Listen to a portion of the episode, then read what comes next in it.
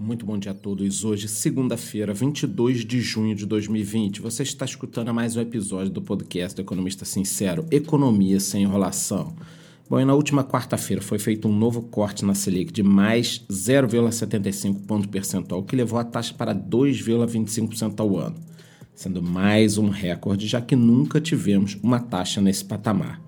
Mas, apesar de termos a taxa nesse nível, o impacto esperado ainda não chegou, por vários motivos. O primeiro deles, uma crise política que traz por si só uma insegurança, e por outro, é claro, a questão do coronavírus. Com juro na faixa de 2% ao ano, era para a venda de imóveis decolar, o que puxaria um crescimento do emprego na construção civil, fora a indústria de materiais de construção, móveis, decoração, segurança, internet, TV a cabo, diaristas, tudo, porra, aumentando a venda de imóveis, tudo na economia bomba. Além dos imóveis, ainda temos a questão dos veículos. Com juro nesse patamar, seria possível vermos promoções de carros em 24 meses sem juros, caso as montadoras absorvessem esses juros. Eu sei que elas fariam isso porque a venda iria explodir. Então, tanto carro quanto imóveis poderiam estar virando o jogo. A queda dos juros, que beiravam os 15% para esses nossos 2% agora, não foi sentida ainda tanto na economia real, talvez agora estivéssemos sentindo no segundo semestre de 2020 todo esse efeito, mas fica muito difícil analisar na base do achismo. Seguimos aqui, portanto, ainda sobre o efeito do coronavírus, estamos chegando próximos aos 1 milhão e 100 mil casos confirmados, com mais de 50 mil mortes. São 15 mil novos diagnósticos confirmados a cada 24 horas. O Nordeste tem o maior número de infectados, seguido pelo Sudeste. Juntas, as duas regiões somam quase 70% de todos os casos no Brasil. Inclusive, o governo brasileiro restringiu por mais 15 dias a entrada de estrangeiros no Brasil. A restrição não é aplicada a brasileiros ou estrangeiros com residência no Brasil. Importante aqui falar sobre outros países latino-americanos, já que apesar do Brasil estar sob holofote, países como Peru e Chile estão vendo o número de casos crescer de forma alarmante. Indo para a Europa agora, eles ultrapassaram os 2 milhões e meio de casos confirmados do coronavírus, com quase 200 mil mortes. Destaques para Rússia, 576 mil casos, Reino Unido, 301 mil casos, Espanha, 245 mil casos. E aqui fica o nosso receio, inclusive eu falei no meu vídeo de domingo do YouTube, por tudo isso que a gente está vendo, a gente fica preocupado com essa questão da segunda onda. Na Rússia, o presidente Vladimir Putin, óbvio que está aproveitando toda essa situação, ele admitiu que poderá concorrer à presidência se novas alterações constitucionais forem aprovadas.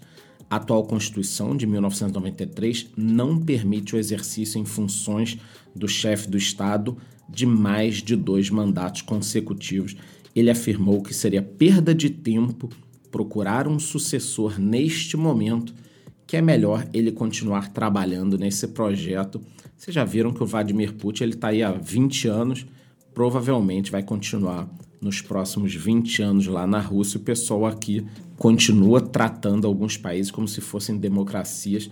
É uma grande palhaçada. A gente finge que acredita no que esses caras estão falando.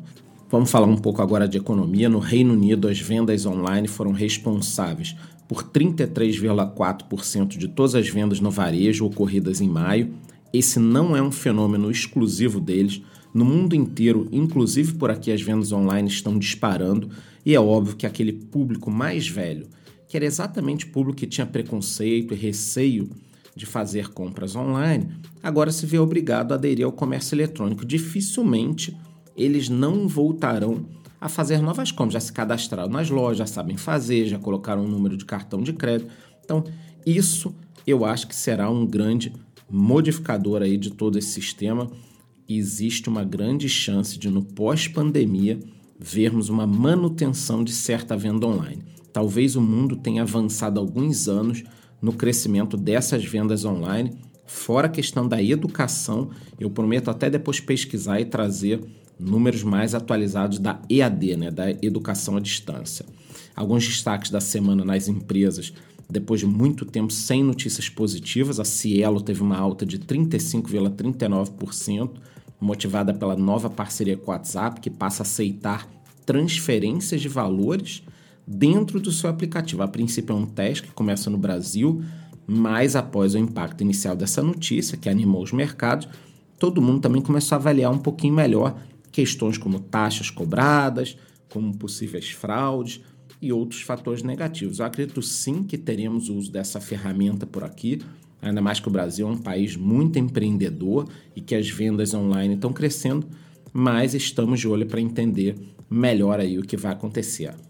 A CVC também apresentou alta depois de seu presidente anunciar que a empresa retomará suas atividades no primeiro dia de julho com a aceleração do seu projeto digital. Sobre o turismo, eu já dei minha opinião, somente uma vacina faria esse mercado decolar novamente no curto prazo. Até porque vamos pensar o seguinte, né? Hotéis e restaurantes estão com a sua capacidade reduzida em 50%.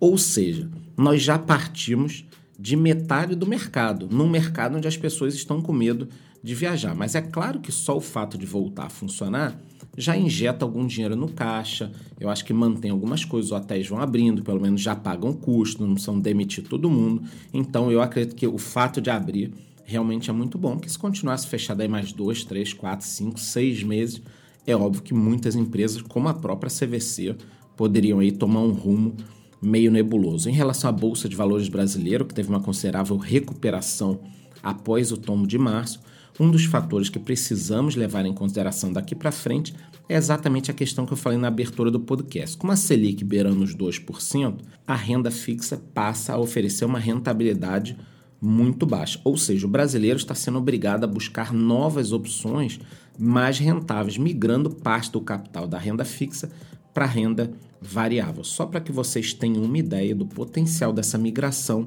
somente a poupança encerrou o mês de maio com um saldo de 921 bilhões de reais, ou seja, parte desse dinheiro em algum momento pode migrar aí para renda variável. Falando ainda sobre alguns negócios e empresas, na Austrália, Facebook e Google enfrentam uma briga com as empresas de mídia que tem inclusive o apoio do governo. A disputa para variar gira em torno de dinheiro os jornalistas afirmam que empresas de tecnologia faturam alto com notícias e não repassam os valores. Sendo assim, o governo australiano está buscando uma forma de arbitrar isso tudo e esse modelo utilizado na Austrália pode servir para outros países. Olha, eu até concordo que as empresas de tecnologia muitas vezes faturam alto de forma desproporcional, mas nesse caso eu acredito que tenha muito mais a ver com a perda de relevância e principalmente de credibilidade da mídia tradicional. Mas eu estaria acompanhando tudo, desenrolar dessa história e assim que tivermos uma decisão, eu aviso vocês. Sobre o ouro, a cotação nesse momento é de praticamente 1.750 dólares. Estamos seguindo lentamente para bater o recorde. Temos inclusive notícia envolvendo essa commodity. O Banco da Inglaterra não quer liberar 31 toneladas de ouro, avaliadas em 1 bilhão de dólares pertencentes à Venezuela. O problema aqui é que Nicolás Maduro afirma que quer o ouro para combater a pobreza e o coronavírus. Acontece que em 2019, mais de 50 países reconheceram Juan Guaidó como presidente legítimo, ou seja, um tribunal precisará arbitrar essa situação para decidir quem tem a gestão desse ouro. Uma curiosidade: um quinto do ouro dos governos do mundo estão no Reino Unido, que é considerado o centro mundial desse metal. Os cofres do Banco da Inglaterra possuem mais de 5 mil toneladas de ouro, sendo que 30 bancos centrais armazenam parte de suas reservas por lá. Já no mercado de criptomoedas, o Bitcoin está cotado a 9.400 dólares.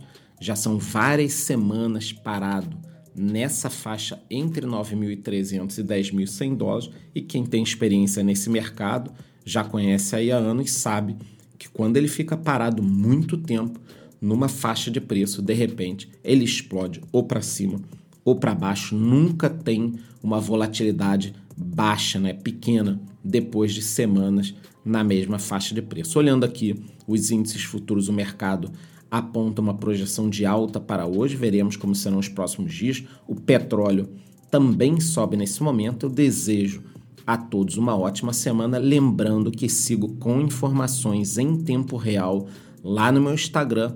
Muito bom dia.